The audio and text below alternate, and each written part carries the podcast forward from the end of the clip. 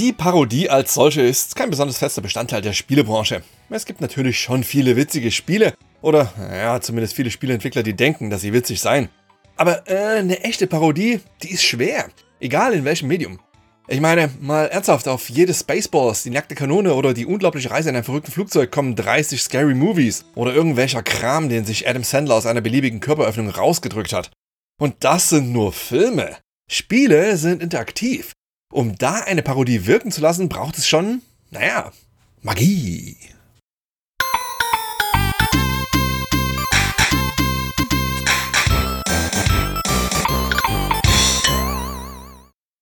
Es gab im Laufe der letzten Jahrzehnte natürlich immer wieder mal Versuche der einen oder anderen Spieleparodie. Mal mehr, mal weniger erfolgreich. Pyst zum Beispiel aus dem Jahr 1996, eine Parodie von Myst, wobei Parodie hier in erster Linie bedeutet, dass ein digitalisierter John Goodman ein paar Jokes reißt, der Rest des Spiels aber im Grunde ein Myst Light ist. Eric the Unready, ein im Jahr 1993 veröffentlichtes Adventure, soll ziemlich gut und wohl auch recht unterhaltsam sein, aber ich konnte mit den Spielen der Firma Legend Entertainment leider noch nie etwas anfangen. Christian Schmidt, bitte vergib mir. Hm. The Secret of Donkey Island ist... Äh, ja gut, dazu muss man wohl nichts weiter sagen. Angeblich ist das Ganze das allererste PC-Spiel, das kommerziell in Tschechien vertrieben wurde. Ja, yay? 2009 sah die Welt die Veröffentlichung von Eat Let, The Return of Mad Hazard, was eine Parodie auf Shooter im Speziellen und die Spielebranche im Allgemeinen sein sollte. Erfüllte seinen Zweck ehrlicherweise gar nicht mal so schlecht, war dabei aber leider nur ein höchst durchschnittliches Spiel. Ich habe das damals für 4Players getestet und hatte dafür nur eine Wertung von 64% übrig.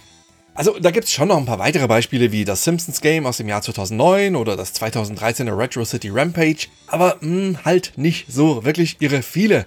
Und was sie praktisch alle gemeinsam haben ist, dass sie andere Spiele bzw. andere Firmen parodieren. Dass Spieleentwickler sich mal selbst ordentlich auf die Schippe nehmen, hat absurden Seltenheitswert. Auftritt Konami mit Parodius. Wenn man auf Parodius zu sprechen kommt, führt kein Weg an seinen Wurzeln vorbei. Und da fällt natürlich sofort das Stichwort Gradius, der seitlich krollende Schmapperfolg aus dem Jahr 1985. Ganz genau genommen muss man sogar noch weiter zurück in die Vergangenheit reisen, ins Jahr 1981. Denn in dem hat Konami Scramble veröffentlicht, die geschichtlich verbürgt allererste Horizontal-Scrollerballerei überhaupt und damit der Urvater des ganzen Genres. Das gute Teil hat Konami mehr oder weniger über Nacht zu einem Star-Entwickler gemacht, der das neu erschaffene Genre in den nachfolgenden Jahren sehr gut zu füllen wusste. Unter anderem eben mit Gradius, das unter dem Arbeitstitel Scramble 2 entwickelt wurde und in den Teilen der Welt, die nicht Japan sind, auch unter dem Namen Nemesis bekannt ist. Dieses Spiel definierte die noch bis heute gültigen Elemente der gleichnamigen Serie und ihre vielen Ableger, zu denen dann auch entsprechend Parodius gehört, wie zum Beispiel das Raumschiff Vic Viper, die über aufgesammelte Power-Ups durchschaltbare Upgrade-Leiste, die Big Core-Bossgegner, jede Menge Moai-Statuen oder auch der immer angemessen heftige Schwierigkeitsgrad. Gradius erschien Anfang 1985 in den japanischen Spielhallen, wurde dort zum erwartungsgemäß durchschlagenden Erfolg und bahnte sich im Laufe der darauffolgenden Monate seinen Weg in die Arkaden der ganzen Welt. Zum richtigen Megahit wurde das Spiel aber tatsächlich erst im Jahr darauf, als es von Konami auf das Famicom bzw. danach auf das NES umgesetzt wurde. Eine Fassung, die hierzulande erst Ende 1988 in die heimischen Wohnzimmer geschwirrt kam. Danach wurde das Spiel auch noch auf weitere Plattformen wie die PC Engine oder die gängigen 8-Bit-Computer der damaligen Zeit portiert, aber jetzt auch noch gezielt auf diese Fassungen einzugehen, würde an dieser Stelle deutlich zu weit führen. Sehr viel wichtiger ist, dass im Jahr 1988 nicht nur das offizielle Gradius 2 erschien, nachdem zwei Jahre zuvor bereits das Spin-off Salamander bzw. Life Force auf den Markt kam, sondern auch ein eher unscheinbarer Titel mit dem albernen Namen Parodius The Octopus Saves the Earth beziehungsweise Parodius Takuwa Chikyo Seku, da es nur auf den schnuckeligen MSX-Systemen veröffentlicht wurde, die im Japan der späten 80er so populär waren. Das war inhaltlich ganz klar auch Teil der Gradius-Serie und noch dazu direkt von Konami stammend, aber ziemlich offensichtlich auch eine unerwartete Abkehr von den bis dahin eher ernsthaft gehaltenen Spielen in der Reihe. Denn hier übernahm er die Rolle eines fliegenden Tintenfisches, eines Pinguins, des Ninjas Goemon aus der Ganbare Goemon Serie, dem Ritter Popolon aus Nightmare oder eben der bekannten Vic Viper und baddete sich mit diesen auf sehr gradiusige Art und Weise durch sechs immer wahnsinnigere Levels, in denen man sich unter anderem gegen angreifende Riesenmaulwürfe und aggressive Zuckerbäckerinnen zur Wehr setzt, einen Steinschere-Papier-Bosskampf gegen eine überdimensionierte Roboterhand austrägt und als finalen Obergegner einen gigantischen Tapir zulasert. A playful, pop, stress relieving gag shooter is here. Even if it's a parody, the shooting is authentic. versprach die damalige Werbung. Und sie hatte auch völlig recht. Auch wenn das MSX nicht gerade die optimale Plattform dafür war, da die farbarme Grafik darauf nur sehr ruckelig und zuckelig scrollte. Das änderte sich zwei Jahre später schlagartig, als das Weg seine Spiele runter vom MSX und rauf auf deutlich rechenstärkere Plattformen fand. Allen voran natürlich die gute alte Spielhalle, wo es mit enormer Begeisterung aufgenommen wurde, wie man zum Beispiel in einem Bericht in der Powerplay vom September 1990 nachlesen kann. Denn da heißt es, Parodius ist eine Prachtparodie. Danach wanderte das Spiel weiter auf das Super Nintendo, die PC Engine und selbst das NES und der Game Boy wurden mit entsprechenden Umsetzungen bedacht. Aber auf diese Fassungen komme ich später noch genauer zu sprechen. Mir geht es hier und jetzt vor allem um die Version fürs Super Nintendo, dem SNES, denn das ist die, die ich seinerzeit mit Abstand am meisten gespielt habe. Im Original heißt diese Version Parodius da, Shinwa Karo Waraye, was übersetzt dann Es ist Parodius vom Mythos zur Komödie bedeutet. Von diesem äh, zweitumständlichsten Titel aller Zeiten ist dann in der westlichen Fassung nur noch Parodius übrig geblieben, das dann aber zumindest im Spiel noch den Untertitel Nonsense Fantasy trug. Ganz ohne ging es dann wohl doch nicht. Der ursprüngliche Untertitel From Myth to Comedy ist übrigens eine Verballhornung des 1989er Gradius 3, denn das trug im Original den Untertitel From Legend to Myth. Der Name war nicht die einzige Änderung, die das Spiel durchmachen musste, damit Nintendo seinen westlichen Plattformschranken öffnete. So sieht man im Intro des Spiels im Hintergrund einen sonnenbebrillten Moai-Kopf stehen, der im japanischen Original noch entspannt eine Zigarette schmaucht, auf die in der hiesigen Fassung dann verzichtet wurde. In Welt 2 begegnet man immer wieder im Universum hängenden Riesenclowns. Ballert man die nieder, fallen sie nach vorne um und ein Kreuz wächst ihnen aus dem Rücken. Woraus dann bei uns aus irgendeinem Grund ein Aufziehschlüssel gemacht wurde. In Welt 3 fliegt man im Original an einer Parodius-Version von Sandro Botticellis berühmten Gemälde Die Geburt der Venus vorbei, die aus nicht näher erläuterten Gründen als zu anstößig für ein westliches Publikum betrachtet wurde, also flog sie raus. Der Hintergrund ist an dieser Stelle bei uns neutral. Es gab dann noch ein paar Änderungen, die allesamt irgendwas mit sexuellen Andeutungen zu tun hatten und auf die ich jetzt nicht noch im Detail eingehen möchte. Denn eine andere Anpassung ist mir deutlich unerklärlicher. Das Spiel bietet im Hauptmenü einen Bonusmodus namens Omake. Das Wort bedeutet im Japanischen buchstäblich Bonus oder Extra. Und in der westlichen Fassung wurde dann daraus Lollipop. Ja, Lollipop. Hm.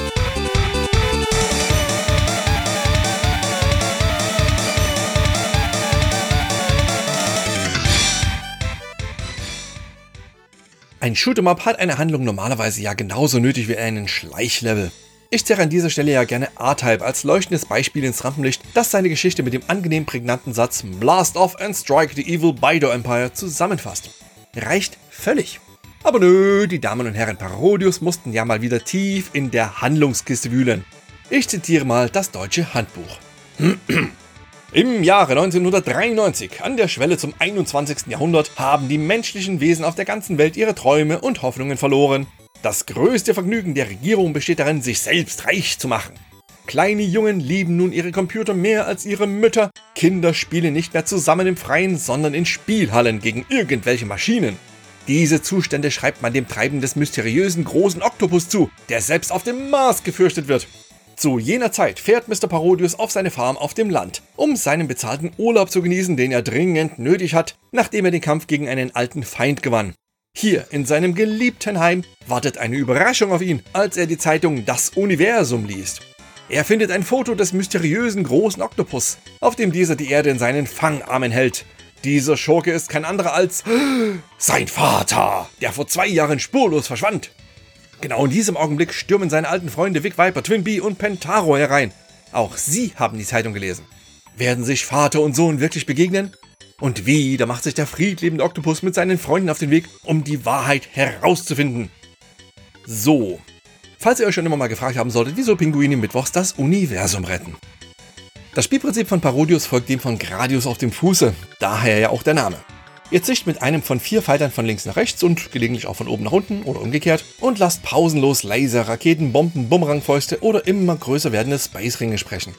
Spezielle Einzelgegner oder komplette Hackbeutel der Feindesgruppen hinterlassen leuchtende Power-Ups, die man aufsammeln sollte, was die dann am unteren Bildschirmrand befindliche Upgrade-Leiste um die entsprechende Zahl aufgesammelter Extras weiter bewegt. Landet man so auf dem Power-Up, das man haben möchte, muss man dessen Aktivierung nur noch bestätigen oder alternativ der Automatik überlassen, was gerade Einsteigern spürbar unter die Arme greift und schon klebt die neue Waffe oder Erweiterung am Schiff. Kennt man. Genau genommen sind sich Parodius und Gradius inhaltlich so ähnlich, dass sich die beiden zumindest am Anfang nur optisch voneinander unterscheiden. Der erste deutliche Unterschied kommt aber schon nach wenigen Spielsekunden ins Bild geflogen. Farbige Glocken, die man aus dem 1985er Twinbee und seinen Nachfolgespielen kennen könnte. Weiteren sogenannten Q-Em-Up-Ballerklassikern von Konami. Feuert man auf diese Bimmeldinger, wechseln sie ihre Farbe und erhalten so andere Funktionen. Die einfachste und für Highscore-Jäger wichtigste Variante ist die gelbe, denn die gibt Punkte. Deren Wert aber immer weiter steigt, wenn man mehrere gelbe Glocken hintereinander aufsammelt. Zuerst 500, dann 1000, 2500, 5000 und schließlich 10.000 Zähler pro Glöckchen. Das muss man aber auch konsequent durchziehen, denn sammelt man zwischendurch eine andersfarbige Glocke auf, wird der Zähler wieder zurückgesetzt. Ist das Balimballon rot, gibt es eine Art Feindesaufhalter. Hm, wie beschreibe ich das? Also man schießt damit eine Art Rakete ab, die ein paar Meter nach vorne fliegt und dort eine temporäre Barriere aufbaut, an der gegnerische Geschosse abprallen. Schon nicht ganz unnütz, aber echt kurzlebig. Das gilt auch für das Wachstum, das ausgelöst wird, nachdem man die grüne Glocke aufgesammelt hat. Denn dann wird das eigene Raumschiff auf einmal riesig groß und kann kurzzeitig wie Space Godzilla durch den Level zischen und alles und jeden von dannen rotzen. Nur Ballern ist zu diesem Zeitpunkt nicht erlaubt, aber das braucht in dem Moment eh keiner. Must destroy stuff! Das gilt auch, wenn man die blaue Glocke aufnimmt, denn das ist eine klassische Smart Bomb, die über eine angemessen gleißende Explosion alle im Bild befindlichen Standardgegner in Qualmpixel verwandelt. Komplett wahnsinnig wird's dann aber, sobald sich die Glocke weiß färbt, denn dann erhält man ein Megafon an den Bug geschraubt, über das komplett wahllos scheinende Sprüche in einem gigantischen Font über den Bildschirm geschrien werden. Shaving is boring! Toaster overheated! Got a stink food! Oder auch mal E gleich M mal C im Quadrat. Man soll beim Spielen ja auch was lernen. Es gibt etliche dieser Sprüche, die komplett zufällig rausgehauen werden und jeder von denen vernichtet alle normalen Feinde in seinem Weg und fängt auch noch deren Geschosse ab. Das ist also alles schon ebenso praktisch wie bescheuert. Das Problem ist nur, so abgefahren das Loggensystem in der Anwendung auch ist, so wenig praktikabel finde ich es, wenn ich ganz ehrlich bin. Möchte man das System gezielt nutzen, ist man viel zu sehr damit beschäftigt, präzise Schüsse auf einzelne Glocken abzugeben, damit diese die Farben annehmen, die man gerade benötigt, anstatt sich auf die Gegnermassen zu konzentrieren, die einen währenddessen glockenagnostisch weiter zuballern. Ab einem gewissen Punkt habe ich also auf ein gezieltes Herumgeglocke verzichtet, einfach wild weitergefeuert und mein Schicksal dem Zufall überlassen. Kontrolle ist ja eh nur eine Illusion. Was man spätestens dann merkt, wenn man dem Roulette-System ausgeliefert ist. Das Aufsammeln bestimmter Power-Ups bewirkt nämlich, dass das Auswahlfeld innerhalb der Bonusleiste automatisch und kontinuierlich durchrotiert, was einem theoretisch ein kostenloses Extra gibt. Das große Problem ist nur, wenn diese schnelle Rotation auf einem Extra landet, das man bereits besitzt, werden sämtliche Power-Ups wieder auf Null zurückgesetzt. Was selbstverständlich immer und jederzeit und ausnahmslos und dauernd passiert. Und zwar selbstverständlich immer genau dann, wenn man sein Schiff gerade voll ausgerüstet hat. Ah! Aber okay, mal den einen oder anderen Gang zurück. Wen oder was spielt man denn hier nun eigentlich? Nun, ihr habt die Wahl unter vier Figuren bzw. Schiffen, alle jeweils mit unterschiedlichen Waffen und Extras. Vic Viper ist das klassische Gradius-Schiff mit Laser, Raketen, Doppelschuss und maximal vier Options, also mitballernden Leuchtekugeln. Der nächste im Kader ist ein Oktopus namens Tarkovsky, der speziell für Parodies erschaffen wurde und all das tut, was ein Tintenfisch im Weltall ebenso macht. Ballern, in sehr ähnlicher Art und Weise wie Vic Viper.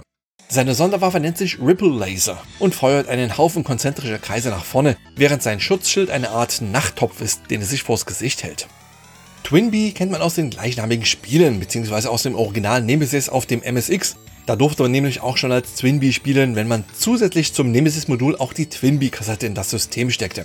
Jedenfalls ist das ein lebendes Raumschiff mit Fäusten, die es als Sonderangriff nach vorne schießt und die dann wie jede andere Bumerang-Faust auch treu zurückkehren. Auswahlmöglichkeit Nummer 4 nennt sich Pentaru und ist nicht nur ein fliegender Pinguin, sondern auch der Sohn von Penta, dem Helden von Konamis 1983er Antarctic Adventure. Der schießt unter anderem mit am Boden krauchenden Raketen um sich. Jeder dieser vier erhält nicht nur individuell gestaltete Power-Ups, sondern im Handbuch auch jeweils eine kurze Hintergrundgeschichte und persönliche Motivation, dem großen, bösen Oktopus die Saugnäpfe an die Knie zu nageln. Vic Viper zum Beispiel hat angeblich zu viel Kuchen gegessen. Und Pentaro ist am Südpol geboren und der Überlieferung nach echt gut im Umgang mit dem Luftgewehr. Wolltet ihr das wissen? Das wolltet ihr sicher wissen. Nun, jetzt wisst ihr es. Luftgewehr. Ist so. Alle Nasen spielen sich leicht anders, was ein wiederholtes Durchparodiosieren lohnenswert macht. Und auch relativ notwendig, denn den Arcade-Gepflogenheiten der damaligen Zeit entsprechend ist Parodius nicht gerade ein wochenfüllendes Programm. Zwar hat man die Wahl unter sieben Schwierigkeitsgraden, auch lassen sich die Startleben zwischen 0 und 9 einstellen, aber so oder so dauert ein Durchspielen vielleicht eine Stunde. In jedem Fall ist Parodius deutlich auf Zugänglichkeit gebürstet, sehr fair designt und auf alle möglichen Spieletypen zugeschnitten.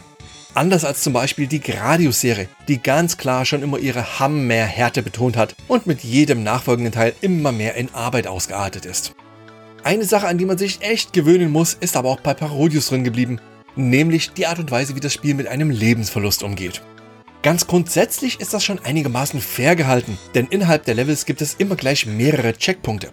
Geht man also drauf, muss man den aktuellen Abschnitt nicht komplett von vorn beginnen. Das Problem ist nur, dass das tatsächlich vielleicht sogar besser gewesen wäre. Denn verliert man ein Leben, verliert man auch sämtliche angetagerten Power-Ups.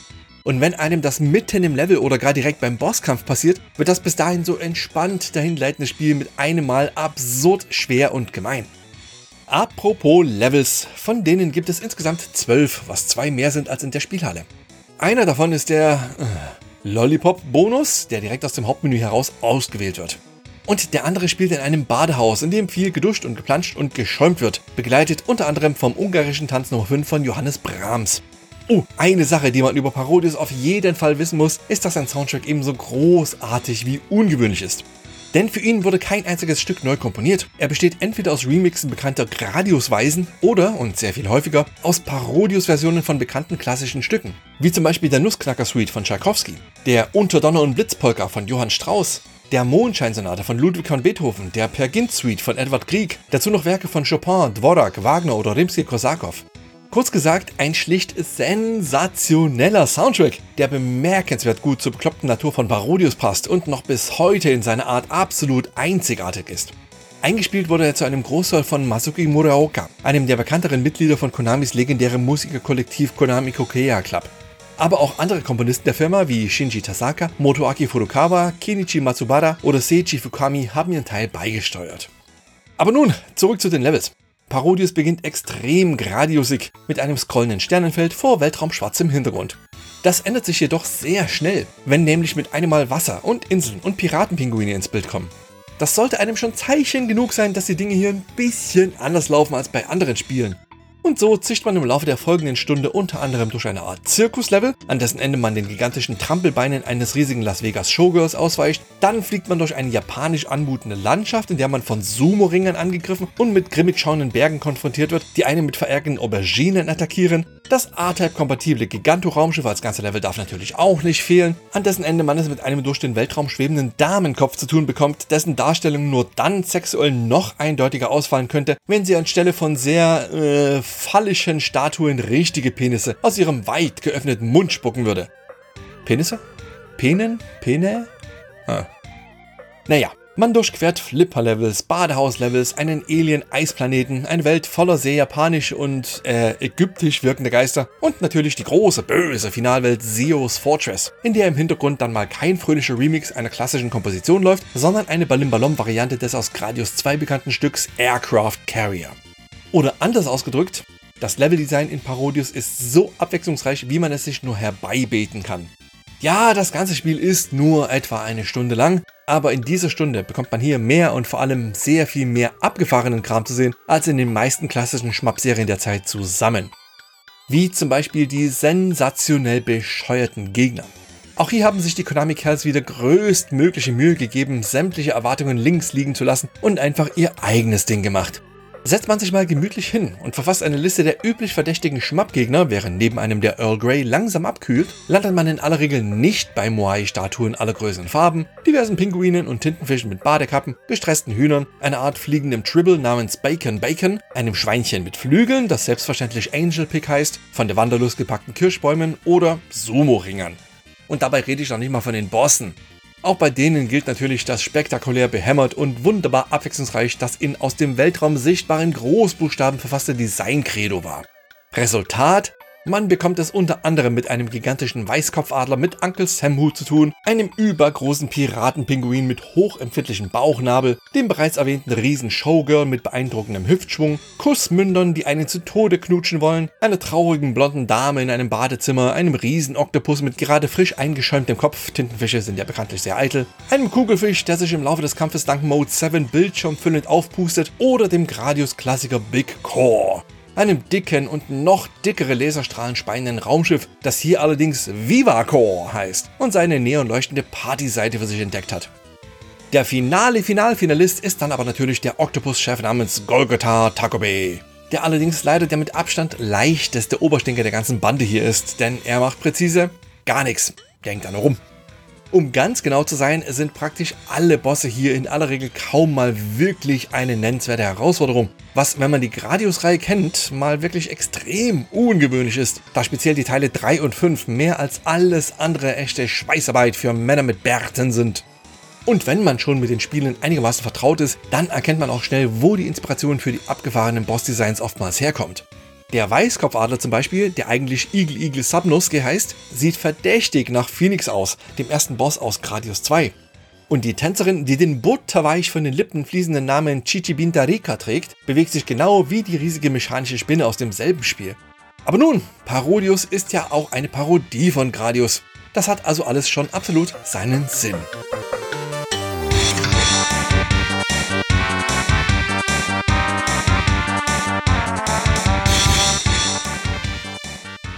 Ich erwähnte es bereits, Parodius ist ein echt hübsches Spiel. Ich benutze hier mit voller Absicht den Präsens, denn diese Aussage gilt heute noch genauso wie vor gut 30 Jahren. Herrlich strahlende Farben, Scrolling in mehreren Ebenen, eine absurde Menge an Sprites gleichzeitig im Bild und vor allem eine absurde Menge an echt putzigen Details. In einem Level zum Beispiel fängt es spontan zu regnen an. Was macht der eigene Held also konsequenterweise? Klar, den Regenschirm auf, wie man das als Raumschiff oder fliegender Tintenfisch ebenso macht. Zwischendurch zischt man mal eben durch eine Gemeinschaftsdusche, in der sich ein paar Pinguine entspannt die Flossen schrubben. Nur ein paar Sekunden lang, dann wird die Dusche wieder aus dem Bild gezogen, der Level geht ganz normal weiter und als Spieler fragt man sich, the fuck? Ein Großteil dieser Absurditäten findet bevorzugt im Hintergrund statt.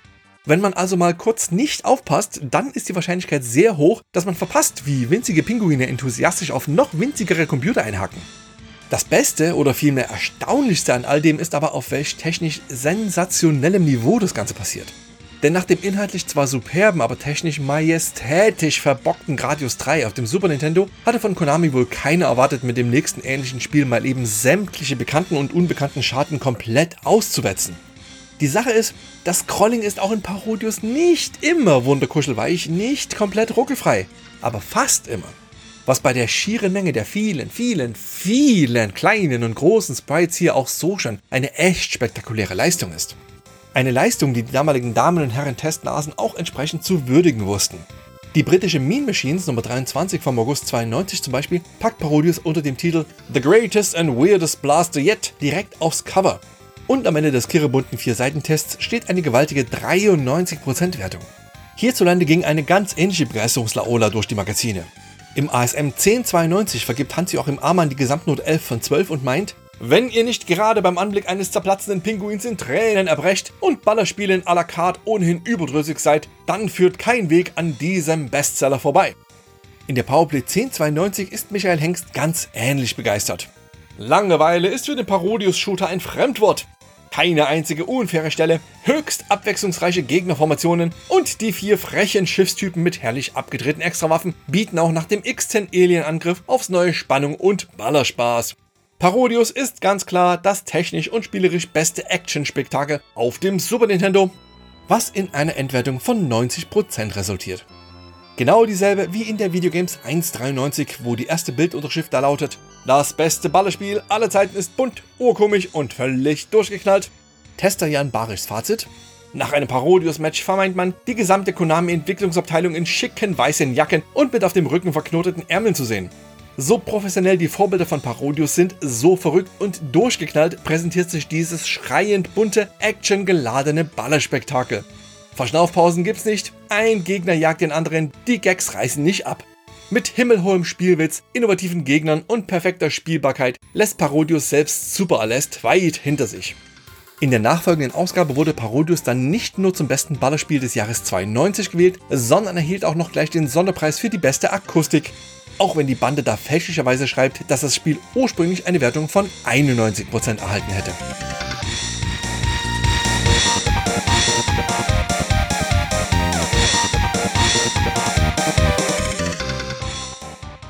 Wie ging es dann mit der parodistischen Pinguin-Parade weiter? Nun, wie bereits erwähnt, war die Fassung fürs SNES e eine der letzten, die das Licht der Welt sah. Was ganz nebenbei übrigens niemals offiziell amerikanisches Licht beinhaltete. Die Spiele erschienen ausschließlich in Japan, Europa und Australien. Verrückt, ich weiß. Und natürlich waren das dann auch noch die späten 80er bzw. frühen 90er. Das heißt, dass selbst in den Teilen der Welt, in denen Parodius erhältlich war, nix irgendwie auch nur ansatzweise synchron rauskam.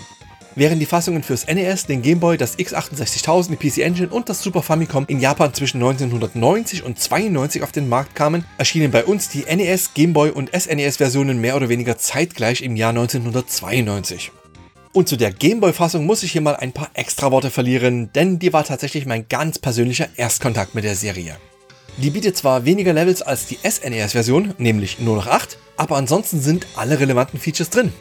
Das Ding ist technisch schlicht sensationell. Die Sprites sind zum Teil gigantisch groß, der Bildschirm ist voller Gegner und Geschosse und Blödeleien und der Soundtrack geht Konami-typisch mächtig gewaltig ab. Oder anders gesagt, das ist eines der besten Gameboy Schmaps überhaupt, das sogar einen geheimen Bonuslevel enthält, den es in keiner anderen Fassung gibt.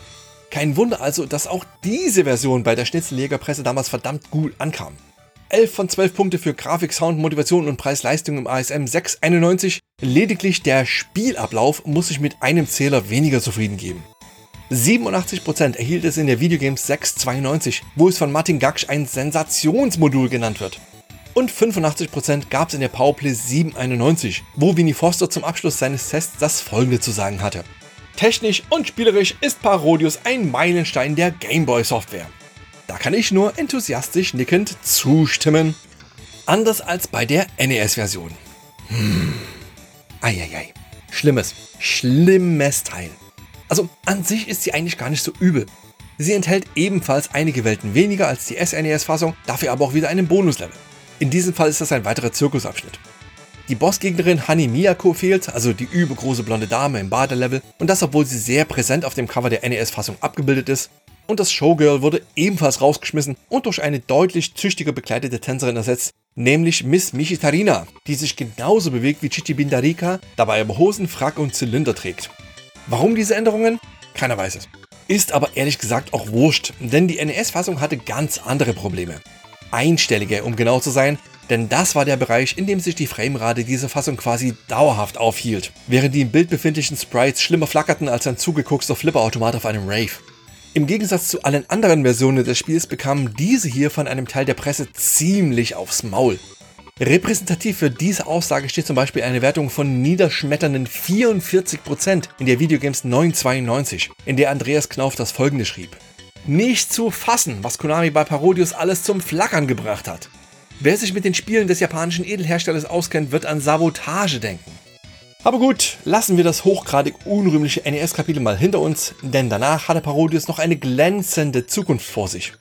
Es gab nämlich noch diverse Nachfolgespiele, wie zum Beispiel das 1994 in den Spielhallen und erneut auf dem SNES e veröffentlichte Gokujo Parodiusu Kako no Eiko Motomete, das bei uns den etwas einfacheren Untertitel Fantastic Journey trug und im Wesentlichen mehr vom gleichen präsentierte. Nur jetzt mit acht wählbaren Figuren, noch buntere Grafik und einem Koop-Modus für zwei Spieler. Richtig abgefahren wurde es dann im Jahr darauf, mit der Veröffentlichung von GQ Oshabari Parodiusu auf SNES, e PlayStation und Saturn.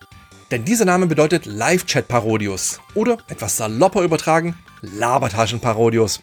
Denn während auch hier inhaltlich alles beim Alten geblieben ist, so tritt man jetzt 14 Figuren hoch, unter anderem mal gegen ein mit seinen gigantischen Titten angreifendes Raumschiff oder eine bissige Disco-Kugel an, ist das eine große neue Feature eine Art, naja, Live-Kommentar. Einen großen Teil des Spiels über wird man von der Stimme des in Japan speziell durch seine Rollen in der Dragon Ball Serie sehr populären Sprechers Yoji Yamani vollgelabert, was in Aktion dann so klingt.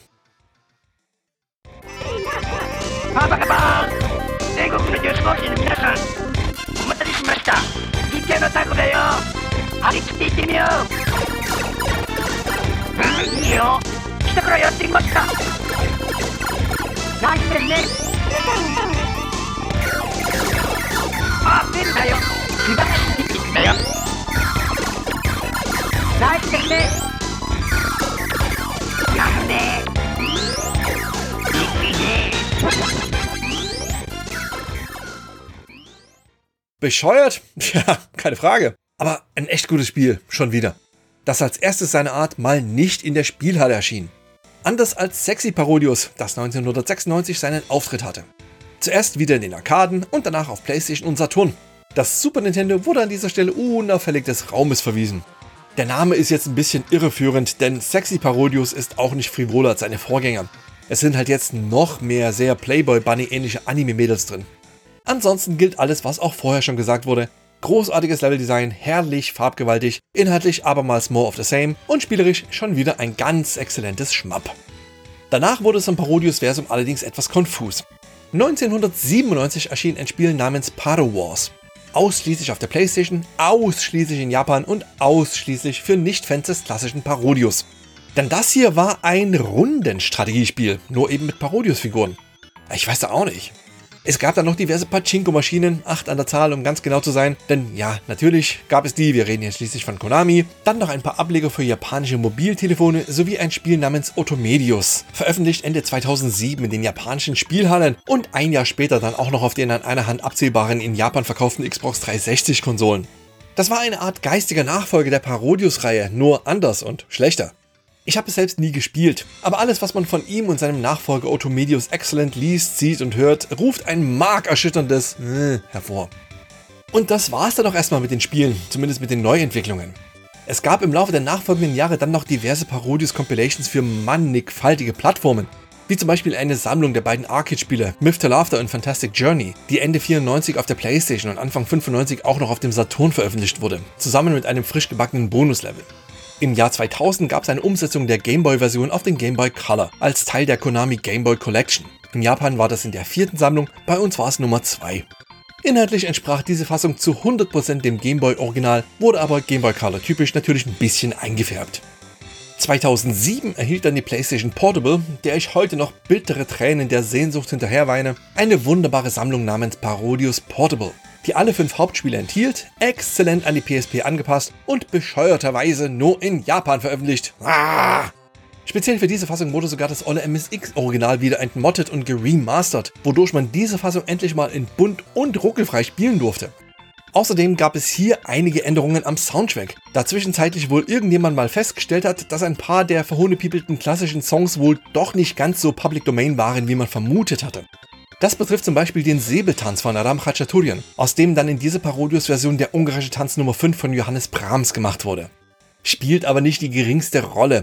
Das ist in jedem Fall eine ganz vorzügliche Sammlung, die ich ausnahmslos jeder lebenden Person und einigen ausgewählten Untoten mit Nachdruck ans Herz legen möchte. Gibt aktuell eh keine andere Möglichkeit, hochoffiziell irgendwo mal ein echtes Parodius zu spielen, sofern man nicht gerade über einen Originalautomaten stolpern sollte. Anders als mit den Gradiusen Castlevanias und Contras dieser Welt hat sich Konami bislang nicht die Mühe, eine umfassende Sammlung der Klassiker für moderne Konsolen gemacht.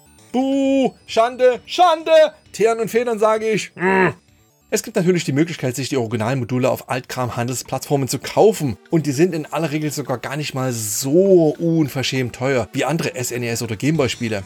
Aber eine liebevolle Umsetzung im Stile der Castlevania oder Contra Anniversary Collections wäre doch an sich echt nicht zu viel verlangt, oder?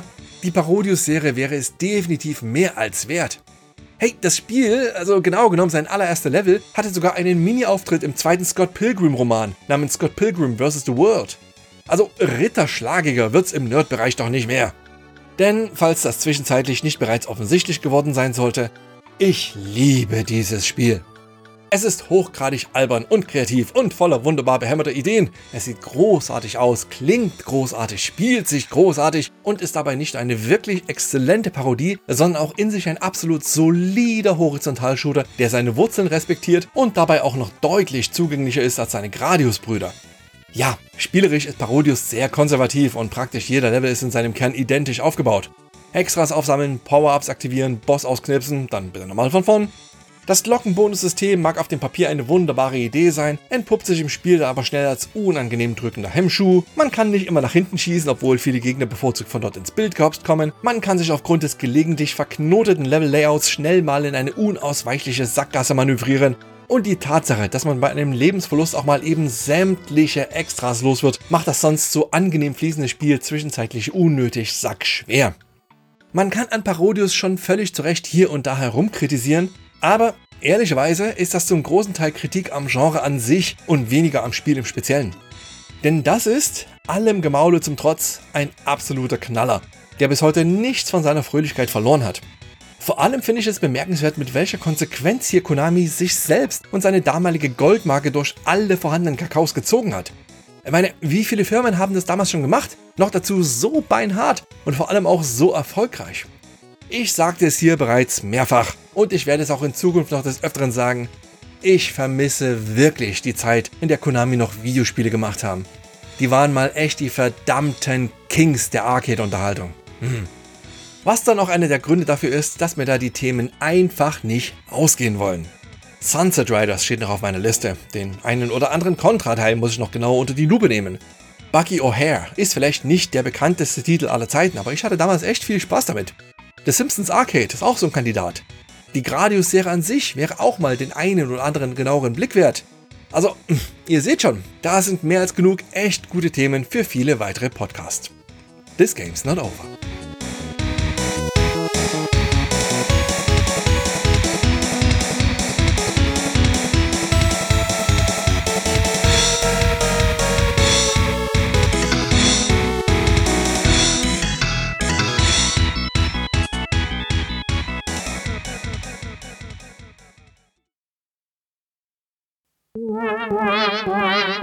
Wow.